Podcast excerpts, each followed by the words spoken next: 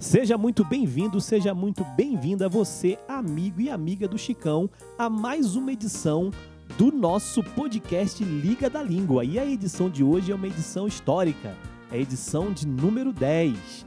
E estamos aqui, ela, professora Shirley Fiuza, eu, professor Júlio Pedro, professor Conrado Volney e professor Carlos Beto Franco Carlito, para conduzir aqui essa discussão de hoje que promete ser uma discussão um tanto quanto mística. Vamos falar um pouco de futuro.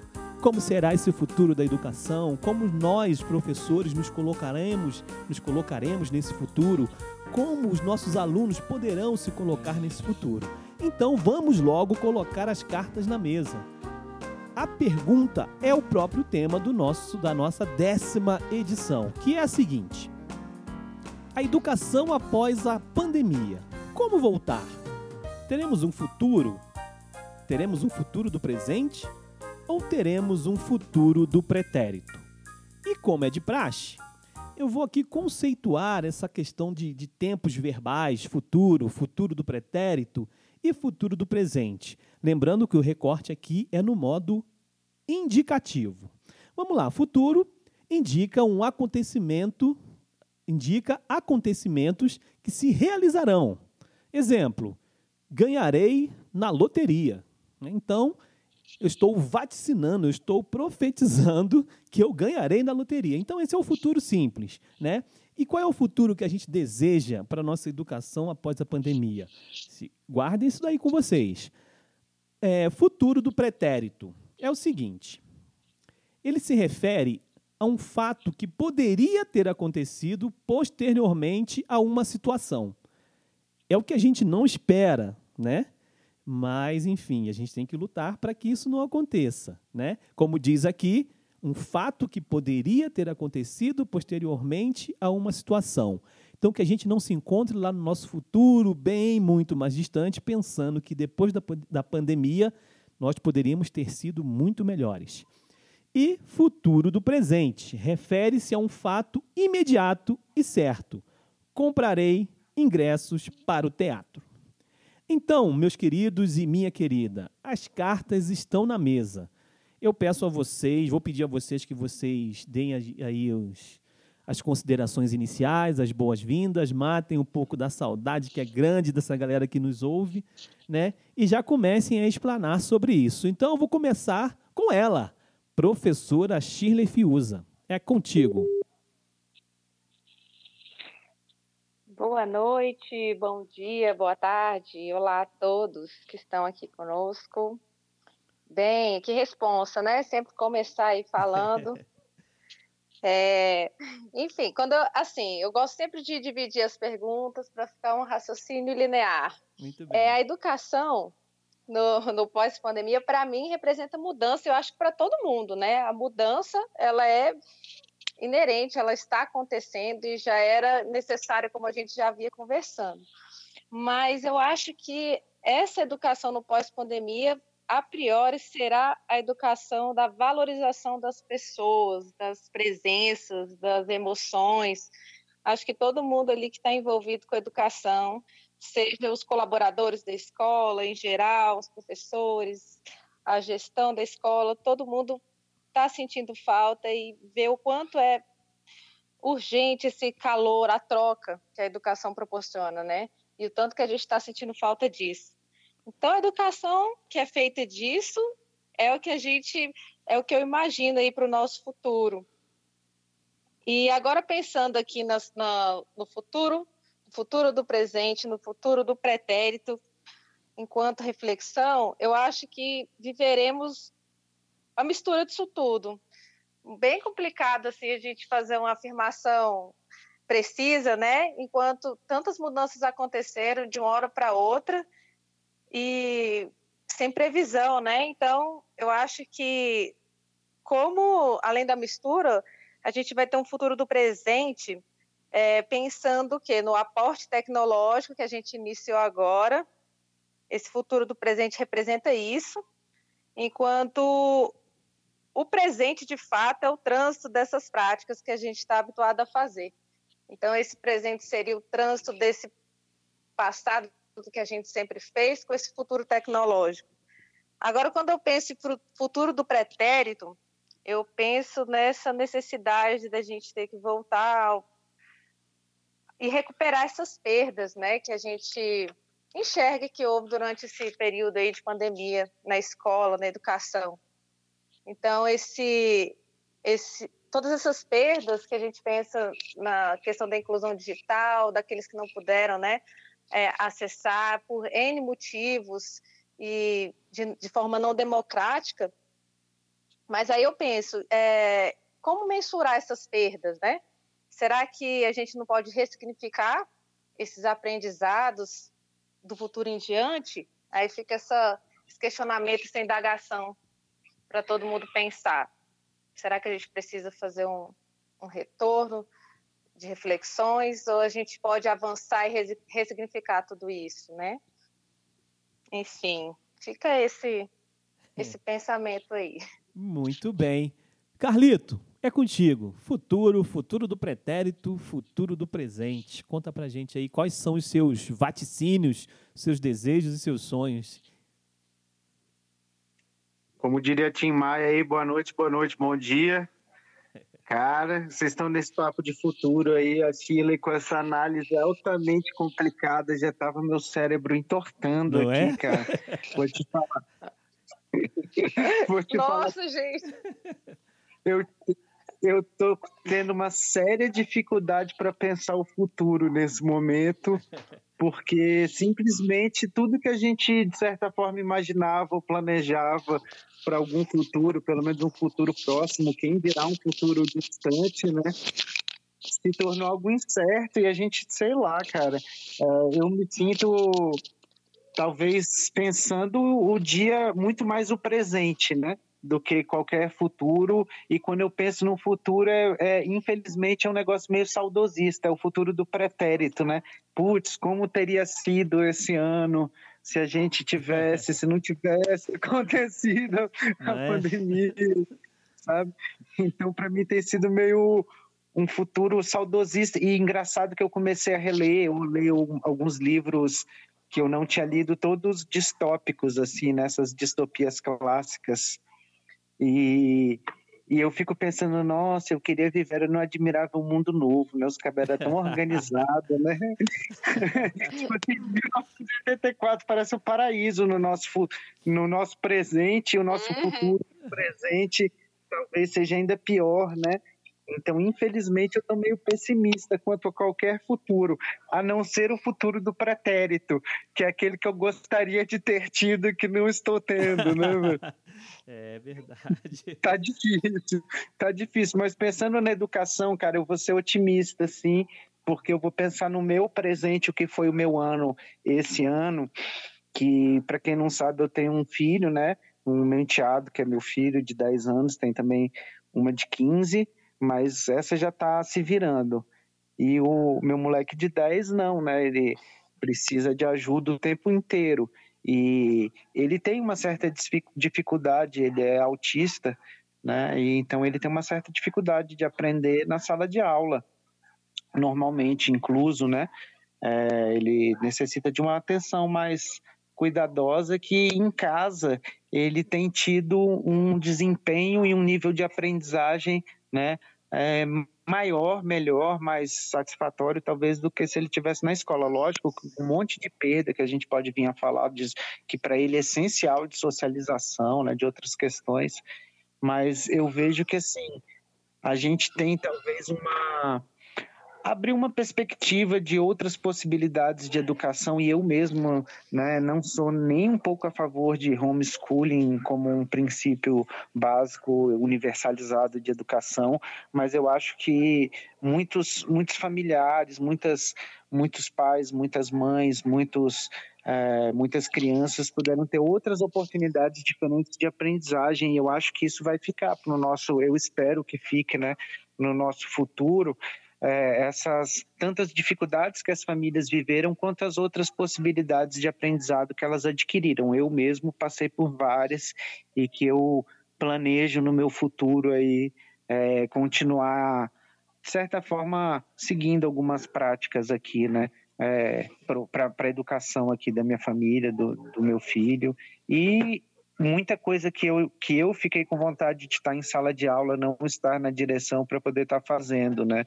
É, e que eu com certeza também aprendi e que, que farei, né? No, no meu futuro simples aí, farei quando eu voltar para a sala de aula várias das práticas que hoje em dia a gente foi obrigado a aprender e fazer durante esse período de pandemia. É isso aí. É, Conrado, cara, tá contigo. Manda ver aí. Futuro, futuro do pretérito e futuro do presente. Bom, em primeiro lugar, boa noite a todo mundo. Bom dia, boa tarde para quem estiver nos ouvindo durante o dia. É um prazer estar aqui com vocês de novo. Estava é, com saudade da gente conversar, da gente poder gravar para disponibilizar depois para os estudantes, para a comunidade lá do Chicão. E que a galera também esteja nos ouvindo, esteja gostando. Queria mandar um abraço especial para uma ouvinte nossa muito querida, a nossa ex-estudante, a Brenda, ah, que Brenda, eu curtia. Eu, eu, eu, vi que ela curtia as nossas postagens lá no, no Instagram. Então é uma pessoa super querida, espero que ela esteja ouvindo. Vou mandar um abraço especial para ela. E também queria falar de dois podcasts que eu ouvi durante essa semana.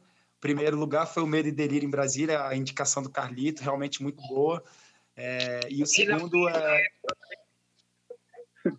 é, marketing de pirâmide. E o segundo é o Muito Mais Que Futebol, que você me indicou. Do, Muito bom. É... Ai, meu Deus do céu, desculpa. O Mauro César Mauro Pereira César. e o... Lúcio de Castro. E o, e o Lúcio de Castro. Então, assim, realmente, conteúdo de muita qualidade, são pessoas incríveis, é, comunicadores maravilhosos e pessoas também é, que, tão, que têm um trabalho confiável, renomado e de muita informação em relação ao futuro, assim, primeira questão do, da língua portuguesa, né?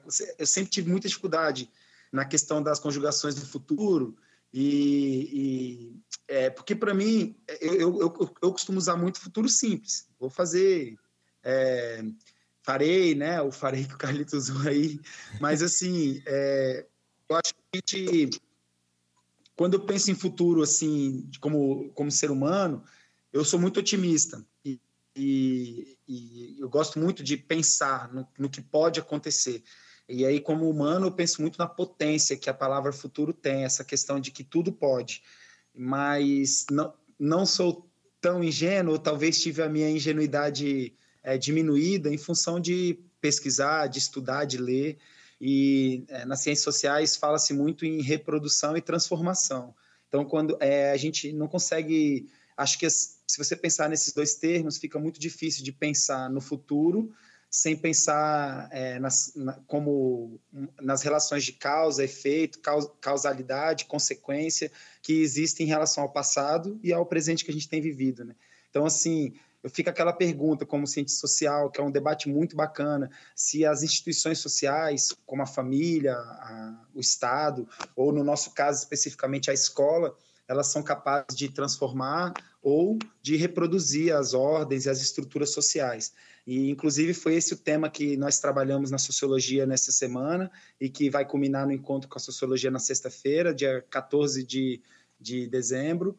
É, não, dia 14, agora essa sexta-feira vai ser dia é, 18, né?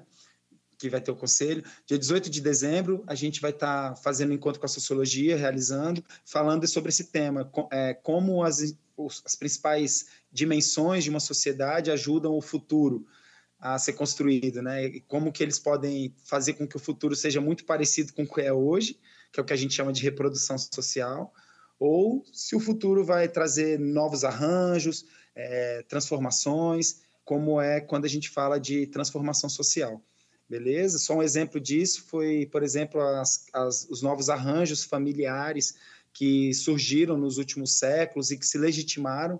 É, e isso trouxe é, mudanças significativas para o que a gente entende como família hoje. E, é muito legal assim a, a gente perceber ao longo do tempo como que essa relação com o que pode ser modifica quem nós somos. Isso que eu tinha pensado assim para a gente começar aí, beleza? É isso aí. Veja bem, o Carlito acabou de dizer que no discurso inicial a Shirley quase deu um nó na cabeça dele. Na minha também, tá? E eu anotei algumas coisas aqui que a Shirley falou que eu quero colocar aqui na mesa, tá? Anotei cada Um detalhe para cada tempo aqui, um detalhe para o futuro, um para o futuro do pretérito e um para o futuro do presente. Então eu vou começar com o futuro, que a Shirley falou a valorização do ser humano. E eu tomo a liberdade aqui, Shirley, claro que peço sua, a sua autorização para falar é, a valorização do ser. Né? A gente vê que na escola, é, no nosso dia a dia, tanto no, no, nos dias de presença quanto nos dias de pandemia, a gente buscou essa valorização do ser a todo momento, ajudando quem precisava, é, é, buscando quem precisava de ajuda, ajudando alunos, professores, familiares, pessoas da comunidade, é, servidores, enfim, de, de todas as formas que a gente pôde, mesmo na distância, a gente buscou essa valorização do ser. Agora, eu quero jogar essa questão da valorização do ser nesse futuro, né, que é o, o acontecimento que, que acontecimentos que se realizarão. É, eu quero falar aqui, jogar para, para os nossos políticos. E, lem, e lembro, já de antemão, quero lembrar que, ao falar dos políticos, eu faço uma crítica diretamente a todos eles, todos, qualquer lado independente de, da posição que eles estejam, eu quero fazer uma crítica aqui, porque enquanto eles vivem como reis, como príncipes, o povo está sendo massacrado. Tá? O povo está sofrendo na, na, dentro dos ônibus lotados. Enfim, não existe, não existe essa valorização do ser para esses políticos. Enfim, fechado esse parênteses. Então, quero, quero colocar aqui para vocês, numa visão futura, né? É, essa valorização do ser, é, que é um dever né, da, nossa, da nossa gama aí de políticos, ela vai acontecer ou, na opinião de vocês, tudo vai se manter da forma que está. Enquanto eles vivem como príncipes e como reis, a gente, o povo, sofre e é massacrado todos os dias. E eu vou começar com você, Carlito. Manda ver. Júlio, eu acho o seguinte: as, as instituições políticas, todas elas, sejam as políticas partidárias, as estruturas dos partidos, seja quem está lá ocupando cargos eletivos, seja quem faz parte dos, é, das casas legislativas em qualquer uma das esferas, é, são primeiro que a gente tem que entender que são pessoas, são influenciáveis, né, tem seus, suas virtudes, seus defeitos, então eu não gosto de botar todos no mesmo balaio.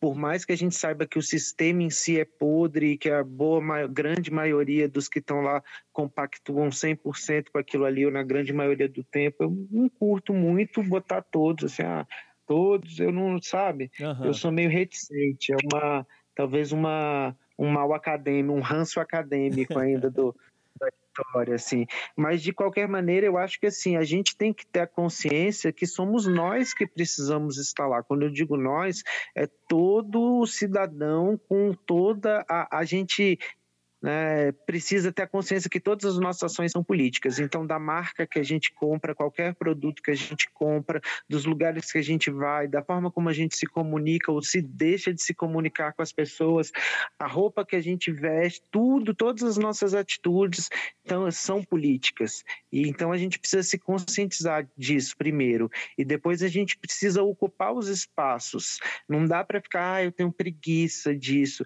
A gente tem que estudar a respeito. A a gente tem que começar nas assembleias das escolas, a gente fala muito isso lá na escola, né? Os alunos precisam fazer parte dos conselhos, precisam ocupar as assembleias, precisam ocupar os conselhos participativos, eles precisam ocupar os seus conselhos comunitários, eles precisam ocupar todos os mecanismos democráticos e políticos que existem dentro da sociedade. Porque esse político, esse modelo de político estereotipado, safado, que está lá só para botar dinheiro no bolso e que a gente não sabe nem a cara dele, que ele só aparece para pedir de voto a cada quatro anos, ele é um, um reflexo da falta de interesse da maior parte da nossa população de estudar sobre aquilo, de participar nos mecanismos que existem disponíveis ali no seu bairro, na sua comunidade, de se envolver em ações assim mínimas, sabe? Limpar a praça da frente de casa, é, ir no conselho do que seja da sua igreja, do seu, da sua escola, do que foi e, e ter ações comunitárias, coletivas, discutir os interesses comunitários e coletivos. A gente tem muita preguiça normalmente no Brasil de fazer isso. Então eu acho, né? Não sei nem quanto que eu estou viajando assim, mas eu acho que tá na verdade não tem, não tem tanto a ver só com político, sabe? Tem a ver mais com a gente. O dia que a gente, todos nós, enquanto coletivo, tivermos essa consciência de ocupar todos os espaços politicamente, não vai ter espaço para esses safados. E uma coisa que me deixa assim, né?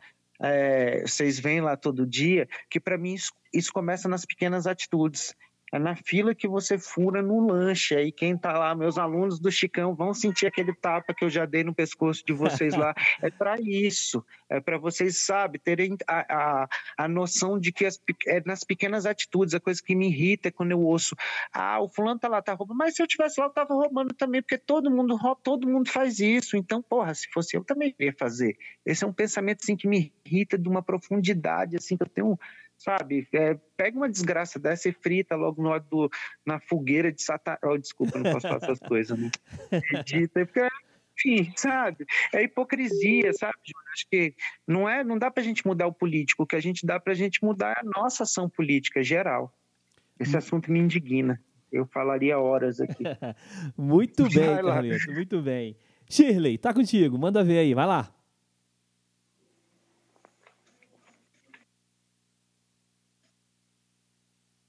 Bem, de, falar depois do Carlito aí dessa aula sobre. Difícil, né?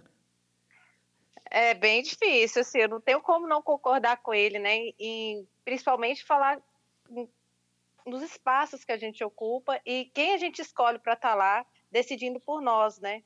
Enquanto não estivermos aí é, motivados e com a intenção mesmo de mudar nossas realidades a partir do que a gente estuda, do que a gente investiga, do que vem sendo feito na política e quais as ações são necessárias para a gente mudar a realidade da maioria do povo que sofre, é, e não escolhermos bem essas pessoas que estão lá, porque a gente tem que escolher para estar lá as pessoas também que é, nos representam, né?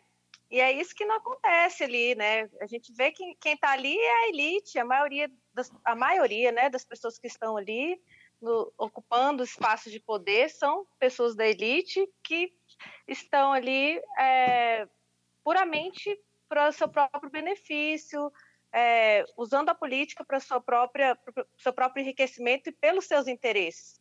A gente vê a, a, criação desses novos partidos que falam, vou falar logo diretamente, Partido Novo que fala que é a nova política. O que, é que tem de nova política enquanto é, legisla, enquanto é, escolhe, opta por políticas que são apenas para enriquecer as elites e para nada mudar da realidade do povo.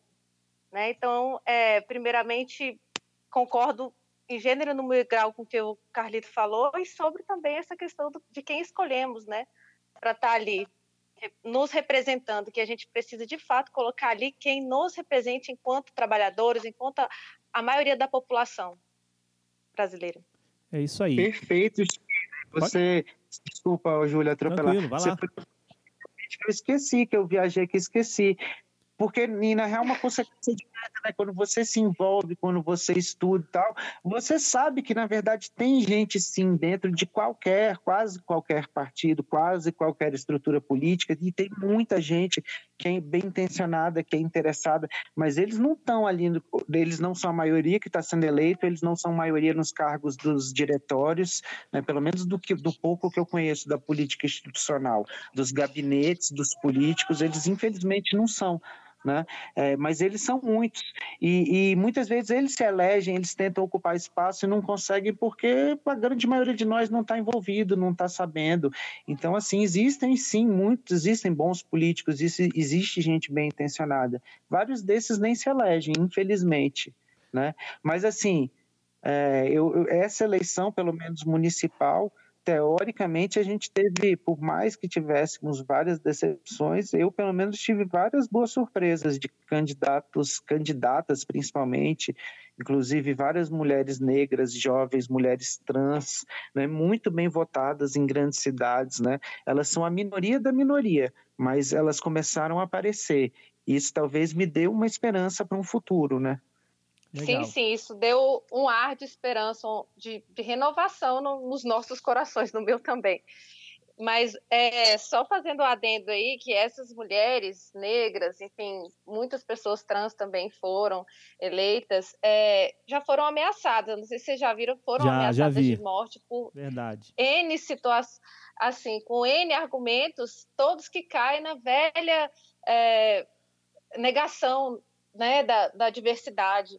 Então, assim, a gente tem que lutar, né? Ter esperança e quem sabe as coisas vão mudando. É. é antes de passar para o Conrado, Carlito, a, a, a Shirley falou, falou um negócio aqui bem legal, que ela falou do, dos partidos, né?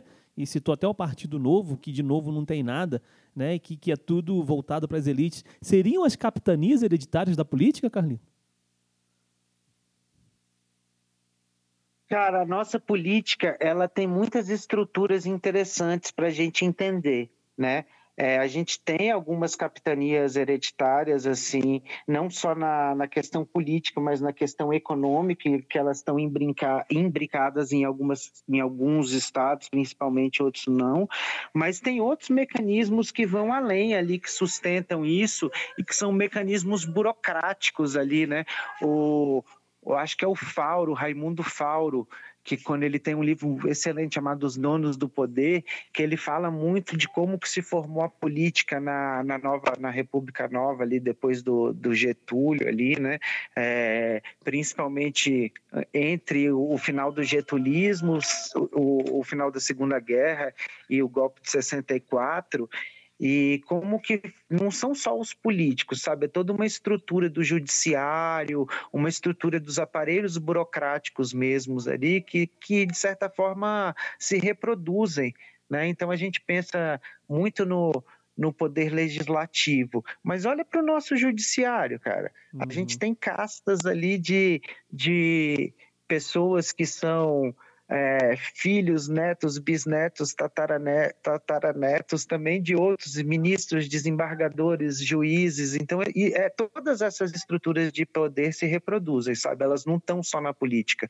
Os nossos nossas estruturas feudais, assim, é, é as estruturas que vêm já desde a época da colônia, não só das capitanias, né, mas do governo geral, até acho que anterior, é, elas são muito, muito espalhadas, né? Elas estão espalhadas por todas as estruturas de poder, econômica, política, social, né? É muito difícil a gente conseguir realmente espaço, mas assim, hoje em dia, eu, pelo menos, eu vejo que tem muita gente brigando, né? Muita gente se opondo, muita gente acordando para essa realidade. Vamos lá, que a gente consegue. Conrado, agora é contigo. Tem todo o tempo livre aí, a bola está na tua mão e você sai jogando. Vai lá. Ah, eu então vou fazer igual aquele camisa 10 clássico, só tapa do lado. Cara, quando o Carlito falou, eu assim, na verdade, na fala dos dois, né, foi um diálogo e eu fiquei com vontade de interferir até você, é, eu ia interferir na hora que você tomou uma fala para você passar a pergunta para o Carlito, que na verdade, é, acho que as duas falas elas é, ajudam a gente a entender dois termos que a gente tem é, muito que são muito cotidianos, porém eles requerem uma certa um certo cuidado com o uso e com a generalização. O primeiro na fala do Carlito que foi a questão do Estado. Acho que o que o Carlito quis dizer, assim, no meu entender, que eu entendi, é, foi que é, nós precisamos ampliar a noção de Estado e não entender o Estado apenas como a, o exercício dos agentes que fazem parte dele e que ocupam as, a, formalmente as instituições políticas.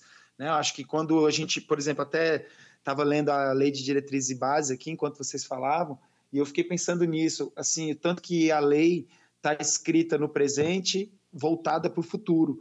E tanto que trabalha esses, esses tempos verbais, essas ideias de mundo e essa questão política. Então, tem um termo até que eu ainda não tinha parado para prestar atenção, eu prestei atenção por causa da nossa conversa, que no artigo 2, quando fala que a educação é dever, é, da família e do Estado.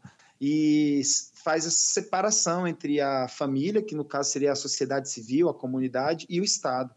E eu acho que isso, querendo ou não, é, corrobora um pouco aquilo que eu falei na primeira vez, que é, o que nós temos no presente e no futuro não tem como desamarrar do passado. É, o Estado brasileiro nunca foi do povo.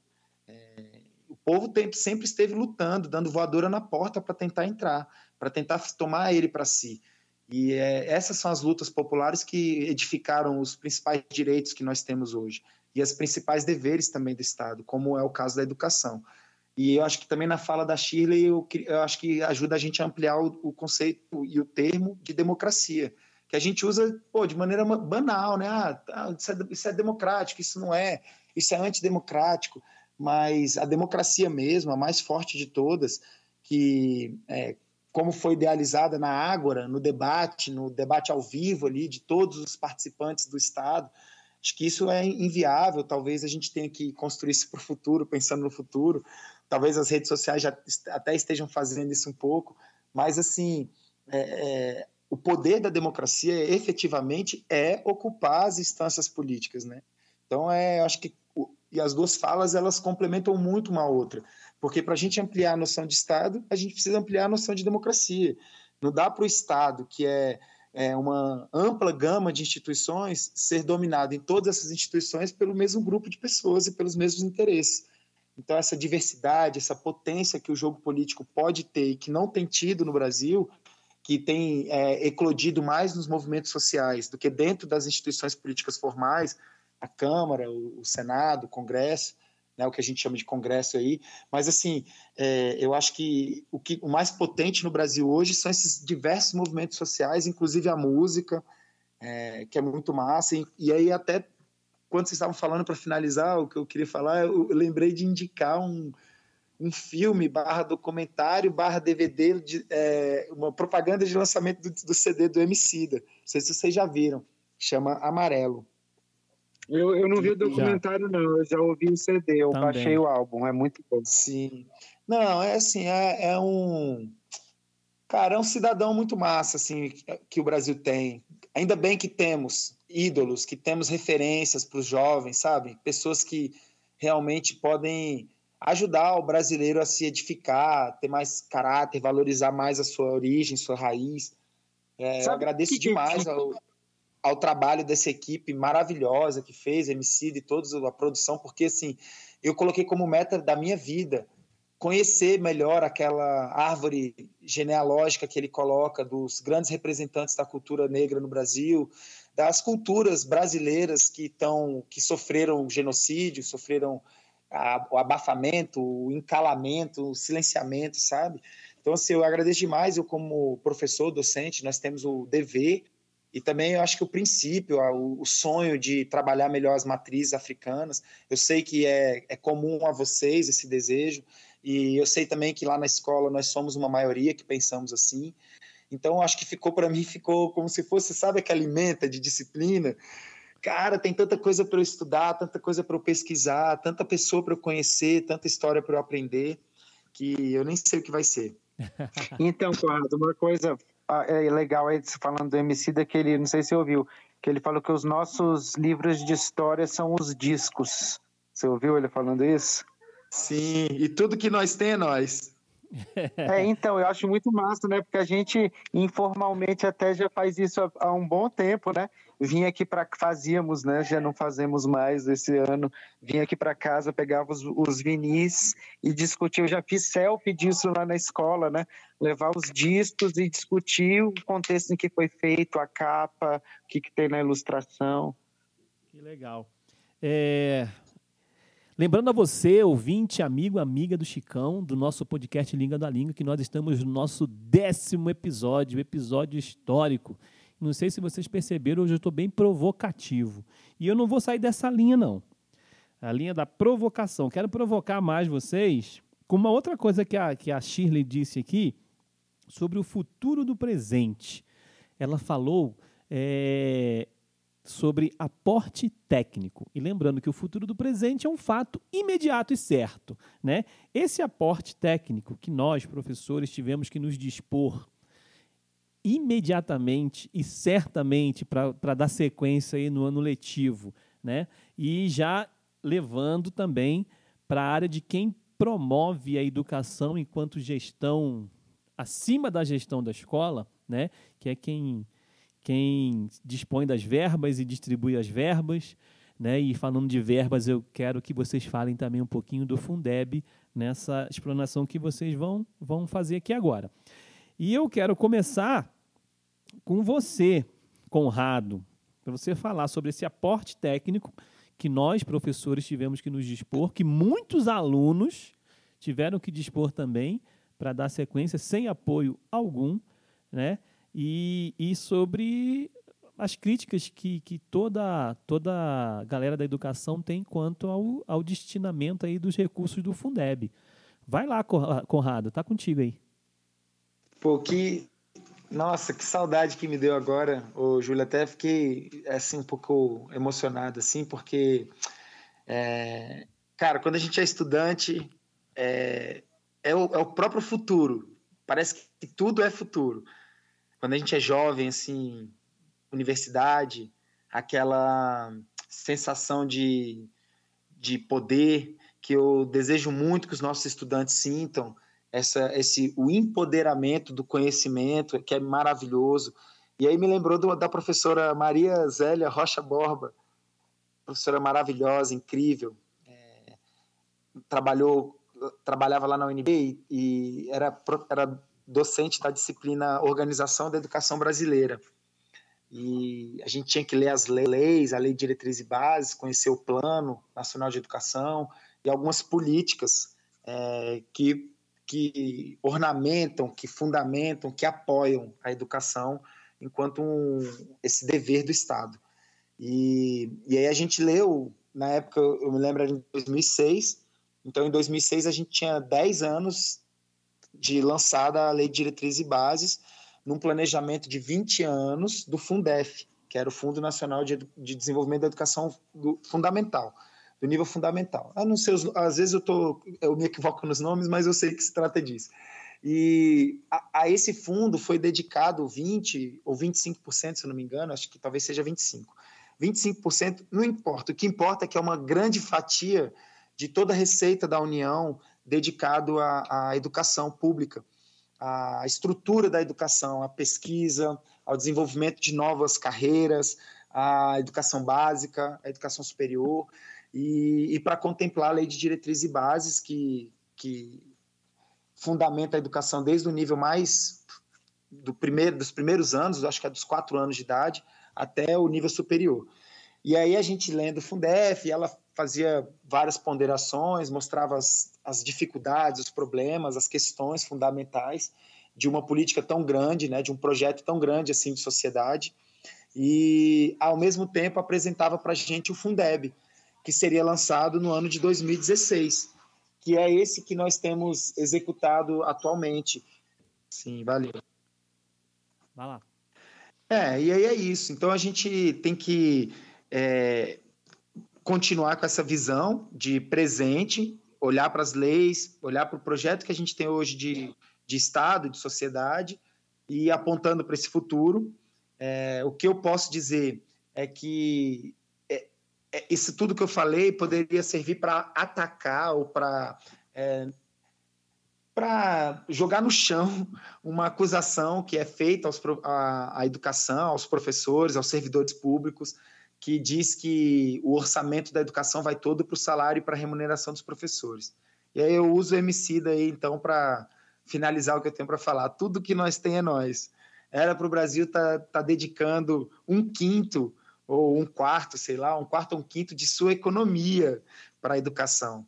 E o que o Brasil tem feito ao longo desses últimos 25 anos é fatiar esse fundo, é criar um monte de, de desvinculação de receita da União, DRU, para usurpar, para manipular o dinheiro a, e para contemplar interesses políticos, manter essas desigualdades, manter esses privilégios, manter essas posições de poder.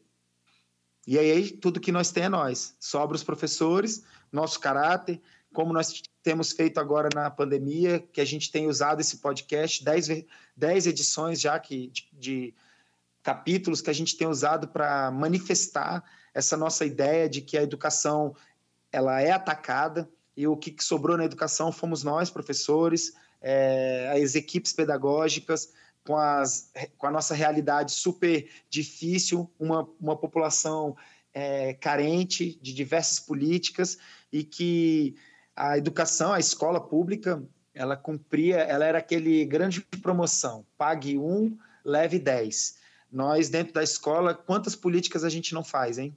É, intersetoriais, transversais, e de todos os tipos de política.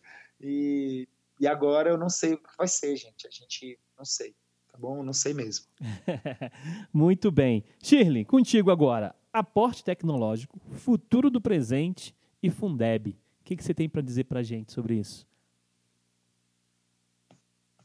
Cara, eu tenho a dizer que eu fico pessimista, né, com a notícia dessas. E, e que o que eu tenho é a esperança, né, para que não deixem isso passar, porque se a gente for imaginar uma perda de quase 16 bilhões para instituições, Sistema S, que a gente não sabe nem como que vai ser empregado, como vai ser vinculado esse dinheiro, é, instituições religiosas, filantrópicas, que a gente não sabe a origem. Isso é só mais um, como o Conrado falou, né? Mais um um penduricalho, um, um braço que, que infelizmente a educação pública vai sofrer e vai ter que sustentar é, mediante ações, interesses, né, que não são da maior parte da população e daqueles que necessitam, né?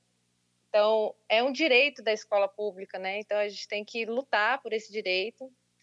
E, enfim, como mais um, eu enxergo isso como mais um dos desmontes, né? E das coisas que infelizmente, desanimam a gente, sabendo das necessidades, das desigualdades, das carências que a, a escola pública tem comparado a outras condições é, estruturais, educacionais, é, que são particulares. Então, assim, eu não vejo luz é, nessa, nessa decisão, nessa proposta, e eu desejo que as pessoas, né, em geral, todo mundo faça barulho para que isso não aconteça. É verdade. Ainda mais, ainda mais, né, mediante de toda essa desse aporte que você chamou de técnico, mas que eu chamei de tecnológico no caso, né? É, tecnológico. Que, que esse aporte tecnológico que ele, ele demanda também, né, um fundo é, financeiro, um investimento e a gente mais que nunca sabe disso depois da pandemia, né? Do quanto isso não abarcou, isso não incluiu. É, não sei se, esse, se essa verba viria diretamente desse fundo, mas, enfim, são verbas destinadas à educação pública que vão deixar de chegar e que com certeza sofreremos com isso. Pois é. Carlito, agora é contigo. Aporte tecnológico, futuro do presente e Fundeb. Fala pra gente aí o que, que você acha. Eu sonho com internet alta velocidade disponível para todos os alunos do Brasil, chegando tablets. Aliás, tinha até sido feita uma compra de tablets, eu acho que, se não me engano, foi o Weintraub ainda, né? O cara devia estar sendo é, premonitório, né, velho? Porque ele queria comprar 30 milhões de tablets, talvez. O cara estava se prevenindo para a pandemia, a gente nem sabia, né? Enfim, Júlio, o que me preocupa muito é a nossa situação do presente ou do futuro mais próximo. Por exemplo, Ô, caso... Carlitos, ah. já foi a verdade, mas é mentira? Não, não, ainda não. Não, é, é, não porque o Weintraub, aí... o Weintraub na frente do nosso tempo... Não, é? é? porque é, é, é verdade, mas é mentira do futuro do pretérito, entendeu? Agora minha cabeça que deu um nó. Enfim, essa galera, velho, eu queria saber onde que eles vão enfiar o dinheiro da compra dos livros, cara, porque eu acho que é um negócio que a gente até comentou aqui no podcast. Um dos maiores orçamentos dos ministérios, né? Já foi o segundo né? Não sei onde que está, mas eu diria que ainda deve estar tá entre os três primeiros maiores orçamentos de Ministério do Brasil, é do Ministério da Educação. o governo federal não sustenta o ensino básico, né? ele até repassa tá, dinheiro por aluno é, via FNDE, que está sendo sabotado. E o outro é, grande, o grande gasto ali é a compra de livros do Programa Nacional do Livro Didático, né, do PNLD. Esse ano, cada ano, eles compram para um para um segmento diferente, né? Porque os livros têm validade de três anos. Esse ano ia ser feita a compra do ensino médio. Cadê? Eles cancelaram a compra. Eles consideram que, não, beleza, galera, não, não utilizou esse ano, né? Você ficou em casa, você não usou o livro, vai valer 2020, 2021, vocês botam fé nisso, eles não vão comprar. Era para a gente receber livro, né? Vocês sabem, a série era 18, 19 e 20 então, esse ano era o último ano da série. A gente não vai receber, eles vão virar 20, 21. E, assim, é um, um péssimo sinal. Né? O que, que eles estão fazendo com dinheiro? Por que, que eles não compraram um livro?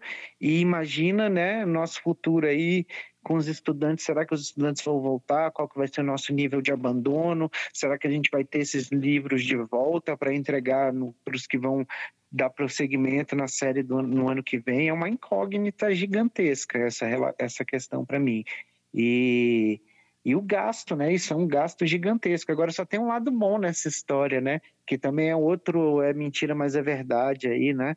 É que eu não sei se vocês lembram, mas tem uma declaração da, dessas antológicas do nosso mandatário federal da nação, que ele fala, por que os livros hoje são tipo um amontoado de um monte de coisa escrita, a gente tem que mudar, tem que mudar isso tudo aí, os livros é um amontoado de coisa escrita, cara, um negócio assim surreal, surreal né? Então, e ele fala que a gente vai, ó, oh, a gente vai fazer uns livros aí mais alinhados, alguma coisa do tipo, né? Então, ah, o desejo deles era que essa série, né, eu imagino, já viesse uma série de livros patrióticas com a bandeira do Brasil na capa e sem ideologia de gênero, esquerdopatia ou qualquer outro delírio aí que esses seres tenham na cabeça deles, sabe?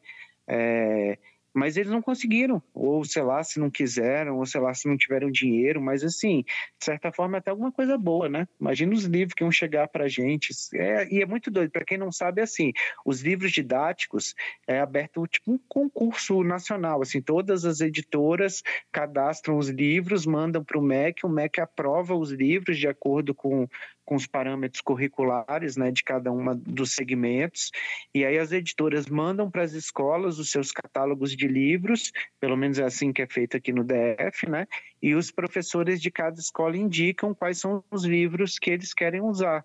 Então essas compras não são centralizadas, né? Inclusive lá na escola, que é, méritos aí para a Secretaria de Educação do Distrito Federal, a gente sempre foi contemplado nas nossas primeiras escolhas, né? É, e aí, para mim, é um negócio. Imagina o, o, o, setor de editorial brasileiro, que basicamente vive disso, um monte de editora. Isso vai ser o caos, cara, sabe? É. É, é realmente um tiro muito grande na cultura. E a gente ainda pensando em inclusão, ou qual foi o termo que você usou aí, tecnológico, futuro tecnológico, qualquer? Aporte tecnológico.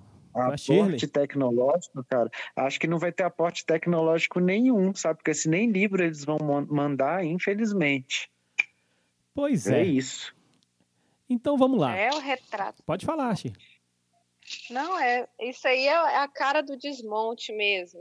Esse retrato aí e essa fala do presidente, isso tudo faz um, um conjunto assim, enfim, triste. É, então vamos lá. É, a Shirley falou por último, quando ela falava de futuro do pretérito, ela falou em ressignificação.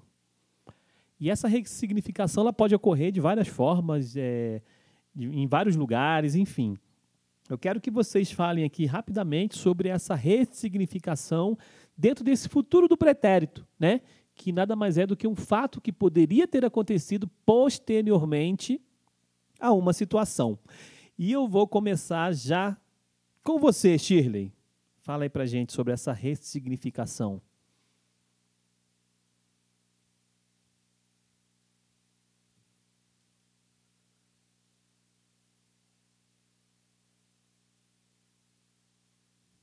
Oi, estão me ouvindo? Sim. Falei aqui, esqueci de ligar o microfone.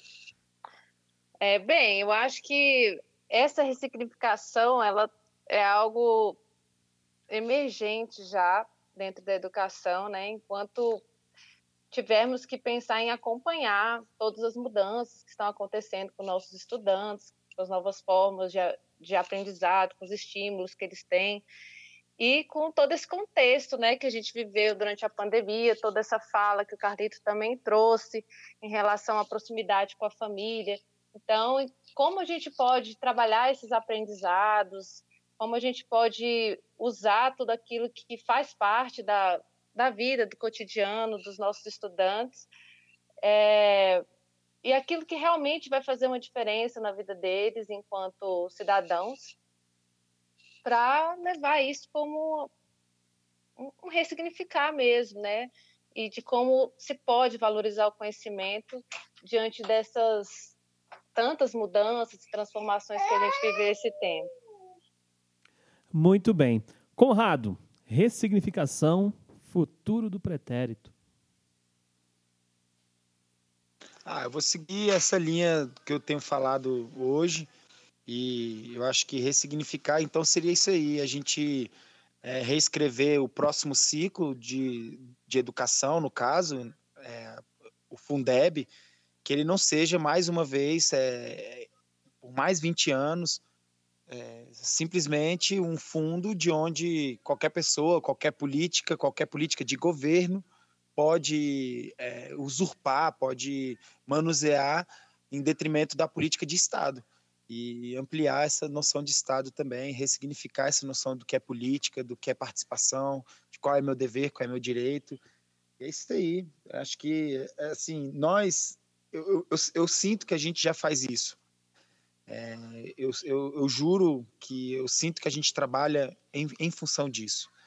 Mas nós temos, nós, nós remamos contra a maré. A gente vai contra a correnteza. E o trabalho é árduo. A gente está aí, vamos nessa. Vamos continuar. É isso aí. Carlito, contigo. Ressignificação e futuro do pretérito. Professor, me corrija aí se eu tiver errado com o futuro do pretérito, mas se a gente falar do que a gente gostaria que tivesse sido, a gente está usando o futuro do pretérito, né? Com certeza, é isso mesmo. Ou seja, Imagina se a gente tivesse hoje uma nação que tivesse sido educada há 40 anos atrás com ensino básico, e a gente tivesse as avós e os avós em casa e os pais e as mães com capacidade para ajudar os seus filhos na hora de resolver os seus deveres ali no ensino domiciliar emergencial que a gente está fazendo aí nesse momento de quarentena. Imagina se a gente tivesse um governo que tivesse 20 anos atrás não só investido em universalização do ensino, mas em qualificação real dos professores, em equipar as escolas, em, em aporte tecnológico para os profissionais, né? É, não terem que gastar do bolso, não terem que ficar correndo atrás com baixos salários e altos, altos investimentos em tecnologia. Imagina se a gente tivesse uma população que tivesse uma renda mínima para ter acesso a isso que hoje em dia deveria ser eu acho tão absurdo, né? O governo te pede coisas que são obrigatórias, tipo imposto de renda, e só te dá a, a opção de entregar pela internet. Mas ele não disponibiliza internet e meios de acesso à internet para toda a sua população. Então, assim, são umas coisas que são, quer dizer, quase toda a população, né? a população que tem renda acima de, de determinada é, linha mínima, que é quase a linha da miséria, praticamente, ou da pobreza. Então, assim, eu gostaria que a gente tivesse só uma população consciente dos seus direitos e que brigasse por eles já há uns 200 anos e que a gente tivesse uma sociedade civil realmente organizada, né, fazendo parte ali. É, que bom seria se o brasileiro não tivesse durante anos falado eu odeio política. Então, para não ficar nesse meu pessimismo total de, de desse episódio, fala uma coisa que eu acho linda desses últimos anos aí do Brasil, de todo esse caos que a gente se meteu. Pelo menos acabou essa história de que a gente vai discutir, defender, achar que entende. Tá certo que a galera aprendeu por memes e fake news. Ok. Que entende, tá certo que a galera aprendeu por memes e fake news. Ok. Tá? Então precisa buscar umas fontes melhores. Mas pelo menos agora está em pauta, né? Ninguém mais está se escondendo nesse argumento de que ah, eu não me interesso e na hora de de lá e votar, né? Como a Shirley falou, escolhe, escolhe sem saber e vota e escolhe, né?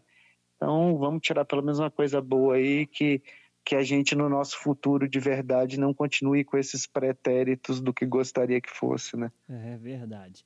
Bom, é, décimo programa, décimo Liga da Língua, e ele não podia, ele não podia faltar.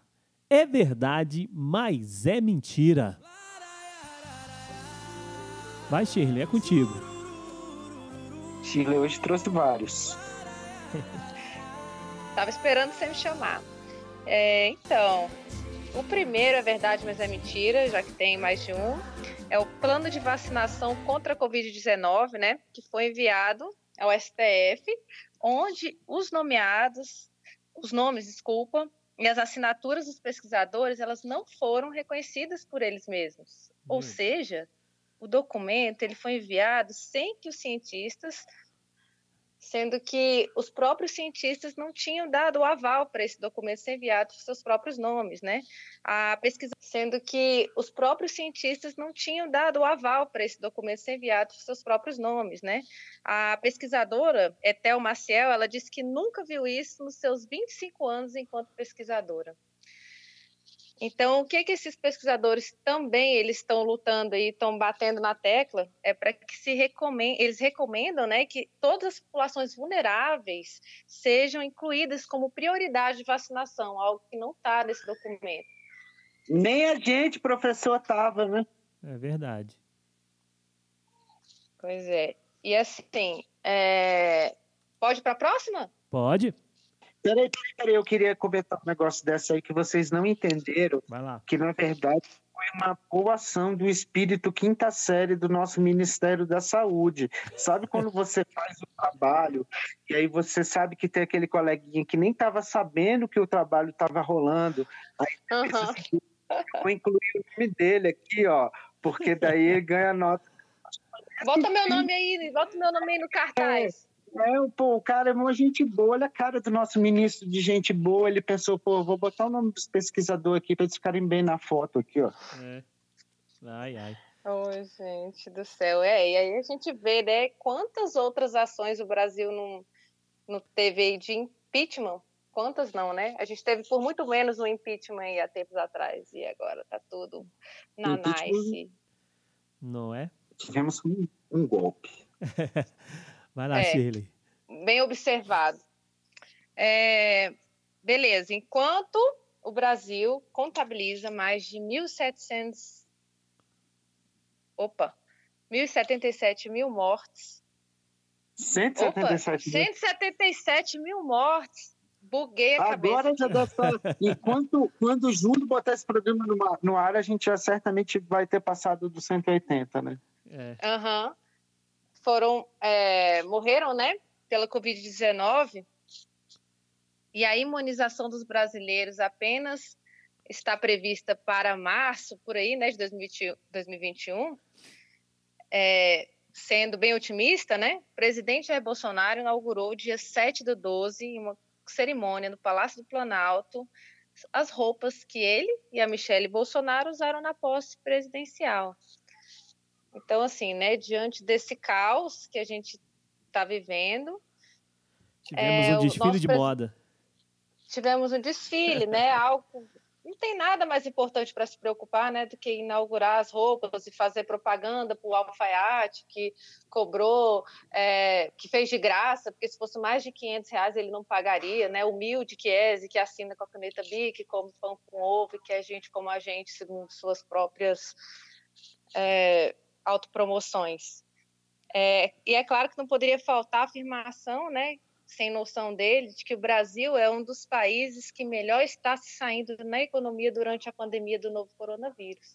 Uhum. Não bastasse a exposição de algo tão relevante, de, com ironia dizendo, né, ele ainda faz uma afirmação dessa durante essa cerimônia. É, a gente achava que era mentira, mas é verdade. Pois é. E a gente não precisa ir longe, não. A gente faz um recorte ali mínimo que, que o Chicão está fazendo ali com as famílias, né? Com, com as pessoas que perderam suas rendas e está tentando ajudar. É só fazer esse recorte que a gente vê que uhum. nossa economia, enfim, né? E agora, como ele também não poderia faltar, momento quebradeira. Vai lá, Conrado ou Carlito, vocês escolhem quebradeira do mal ou quebradeira do bem primeiro. Começa aí, Conrado. Ah, eu acho que é melhor terminar hoje, né? Então tá, Que Pelo menos é alguma coisa pra deixar a gente feliz. Cara, a gente já falou de várias, mas eu vou puxar uma nova aí, né? Apesar do, do plano de não vacinação ser um negócio bizarro, eu vou ficar com o nosso caso aí da, das estruturas da inteligência brasileira, a BIM e afins, sendo utilizado de maneiras bem bizarras aí, por exemplo, a defesa do filho do presidente é um negócio que fica bem feio, né? É, você ter a in- inteligência brasileira sendo produzindo arquivo, produzindo informação para defender o cara que está enrolado com a justiça, né? É um negócio esquisito demais e que eu acho bizarro o STF, ninguém falar nada. Então, meu Deus, é muito do mal aí essa quebradeira. Muito bem. Vai, Conrado. Não, a minha é o seguinte: a comemorar o fim da puberdade do Neymar. E graças a Deus, uma atitude que a gente vai. Uma atitude dele não, mas um episódio no qual ele está envolvido e que a gente não sente vergonha alheia. Verdade. E, cara, eu gosto muito de futebol, gosto muito do futebol dele, acho ele um, cara, assim, muito acima da média no esporte. E, como todo brasileiro, desejo ver os brasileiros bem, é, dando exemplo, é, é, promovendo bem a igualdade, lutando pelos valores que a gente tanto defende dentro da escola, dentro da educação. E como seria maravilhoso se todos os ídolos dos nossos alunos fossem pessoas que realmente estão sempre manifestando bem e fazendo bem. E claro que eu não conheço o Neymar como pessoa, não e nem também não, nem vem ao caso julgar, mas sim ao, ao, ídolo, ao, a essa figura pública que bem ou mal na nossa sociedade é muito valorizada essa figura do atleta, do superatleta, do supercampeão. Isso ele é dentro de campo, né? Um cara muito vencedor e que deu uma é, participou dessa, desse episódio de racismo num jogo da, da UEFA lá na Europa. E eu acho que hoje, com a globalização e tudo, não deixa de ser uma. não deixa de re...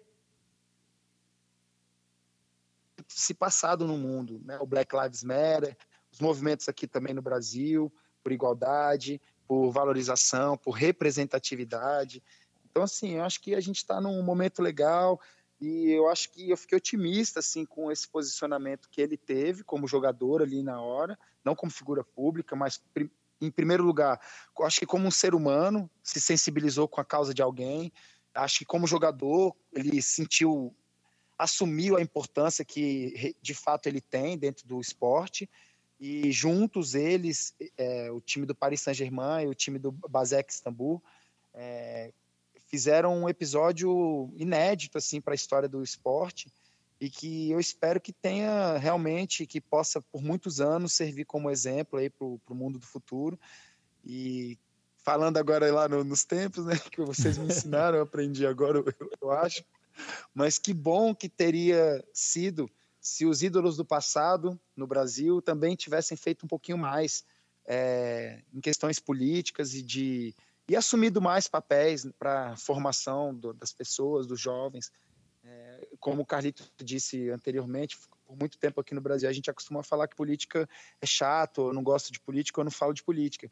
E os ídolos também fizeram isso, as grandes figuras, sempre neutras, sempre é, aquém das, dos julgamentos. Então, é, acho que quem sabe agora a gente não está chegando num novo momento.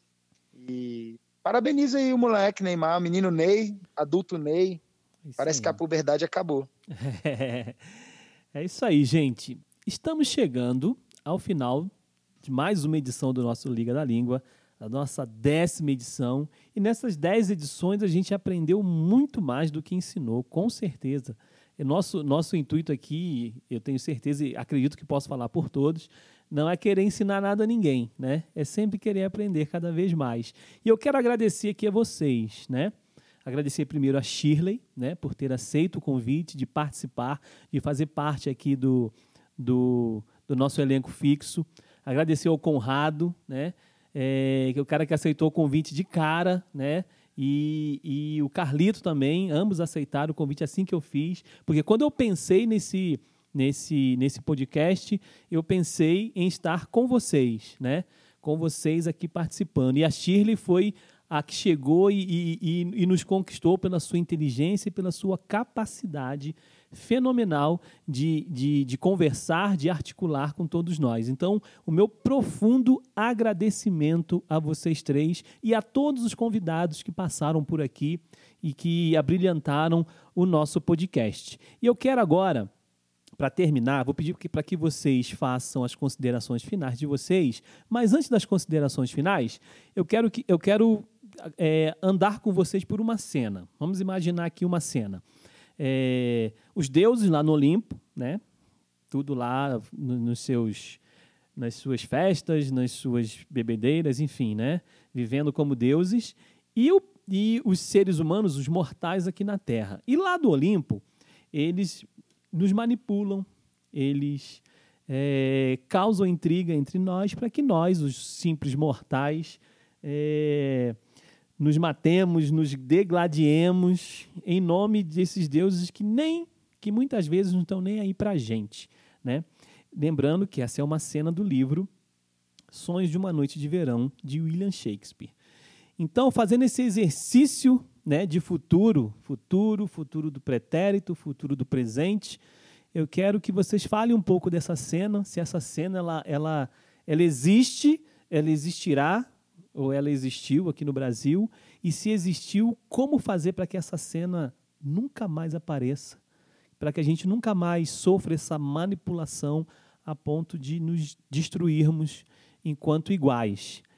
E fazer as considerações finais de vocês. Quero começar com ela, Shirley. Vai lá, Shirley.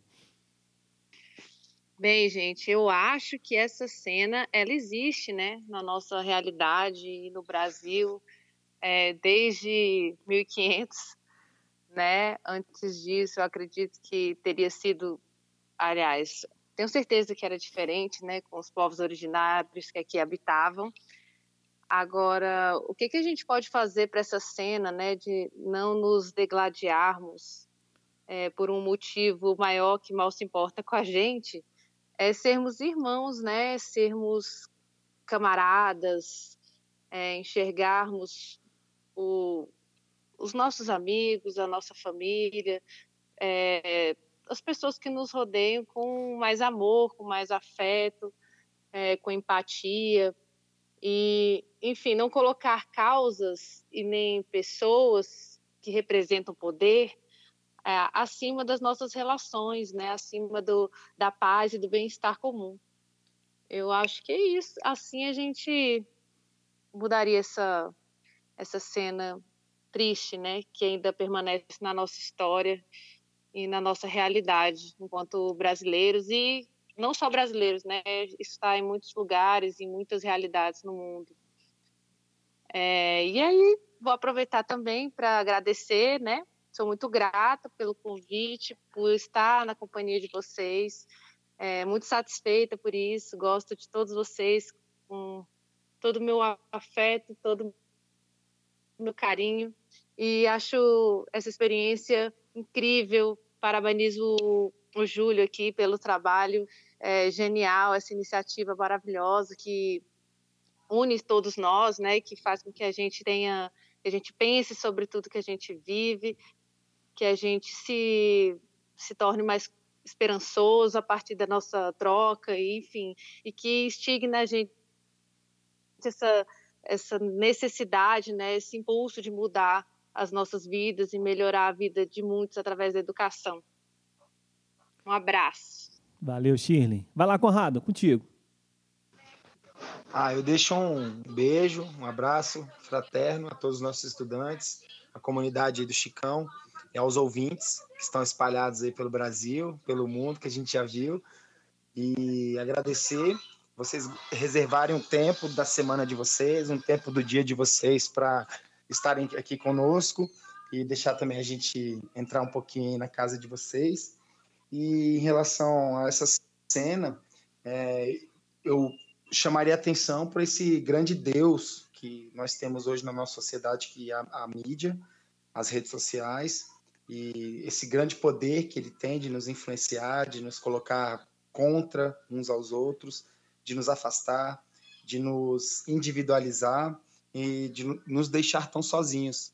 E eu acho que o caminho para a mudança é o oposto, é a gente se unir, é a gente ficar junto, é resgatarmos os laços familiares, comunitários, é, o vínculo entre comunidade e escola. E esse é o nosso convite, essa é a nossa meta, o nosso sonho, é para isso que a gente está aqui. Carlito, vai lá. Ju, é, vamos pensar aí nessa situação e eu começo a questionar, né, hipoteticamente aí, quem são esses deuses, de onde vem o poder dos deuses, por que, que eles são deuses? Deuses, para mim, são deuses porque são deificados, e a deificação parte da gente.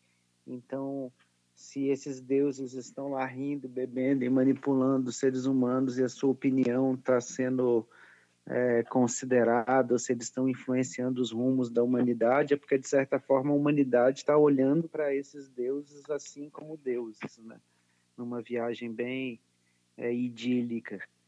É, então, eu acho que, assim como no, a, a deificação, a gente colocar é, ver certas figuras num pedestal ou colocar tudo muito longe, inalcançável, faz com que a gente não veja a divindade que há dentro de nós mesmos, né?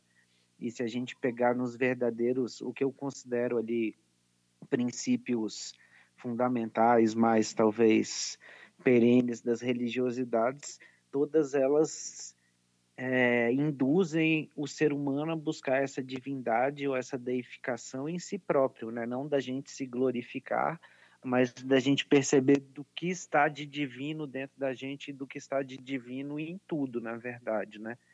Então, nesse sentido, eu acho que se a gente parar um pouco de, de pensar nas orgias e nos bacanais que eles estão fazendo nos céus e começar a olhar para a fome, para a miséria, para a falta de informação, para a falta de educação, para a falta de, de humanidade que a gente tem na Terra, talvez eles deixem até de ser deuses, né?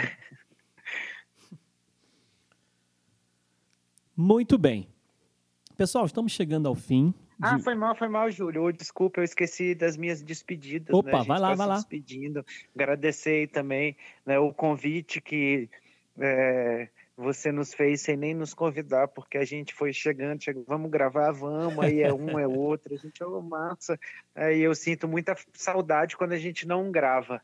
Até a gente tem uma, uma irregularidade é, meio consistente, né? Porque a gente nunca consegue muito lançar os programas na peri peri periodicidade que a gente combina. Muitas vezes tem algum contratempo, mas que é um, um grande prazer aí é, conversar com vocês sempre, né? Júlio, Shirley, Conrado, é, muito, fico muito satisfeito aí todas as vezes que a gente conversa e, e saber que a gente está também é, dialogando com os nossos estudantes de alguma forma, assim, né? E não só com os nossos estudantes, né? É, com uma comunidade mais ampla é, é um negócio bem é, prazeroso, tá? Então agradecer, Júlia, agradecer a galera que ouve a gente no, nos quatro cantos do mundo, né? Verdade. E pelo menos em três continentes diferentes. A gente é muito bem ouvido. muito legal. Então, estamos chegando ao final da décima edição do Liga da Língua. E eu quero dizer para vocês que o nosso futuro, seja ele futuro do pretérito, futuro do presente, futuro simples, o nosso futuro ele é hoje. Ele começa hoje. Se a gente quer melhoria, nós temos que ser melhores. Se a gente quer que o nosso partido ou o nosso candidato eleito faça o que ele se foi eleito para fazer, a gente precisa cobrar. A gente precisa cobrar para que seja feita a coisa do modo certo e para que o povo deixe de ser massacrado, nós do povo temos que deixar de nos massacrar. E para finalizar, é, tem um samba, o samba enredo, Império Serrano, não me recordo o ano, infelizmente, mas o, o, o título é E verás que um filho teu não foge à luta. E tem um certo ponto do, do samba enredo que diz assim: Junte um sorriso meu, um abraço teu. Vamos peneirar numa porção de fé. Eu sei que vai dar fé, vai dar pé, não vai desandar. Amasse o que é ruim e a massa, enfim, vai se libertar. E sirva um prato cheio de amor para o Brasil se alimentar. Liga da Língua. Aqui nós falamos todas as línguas, inclusive a sua. Participe. Tchau!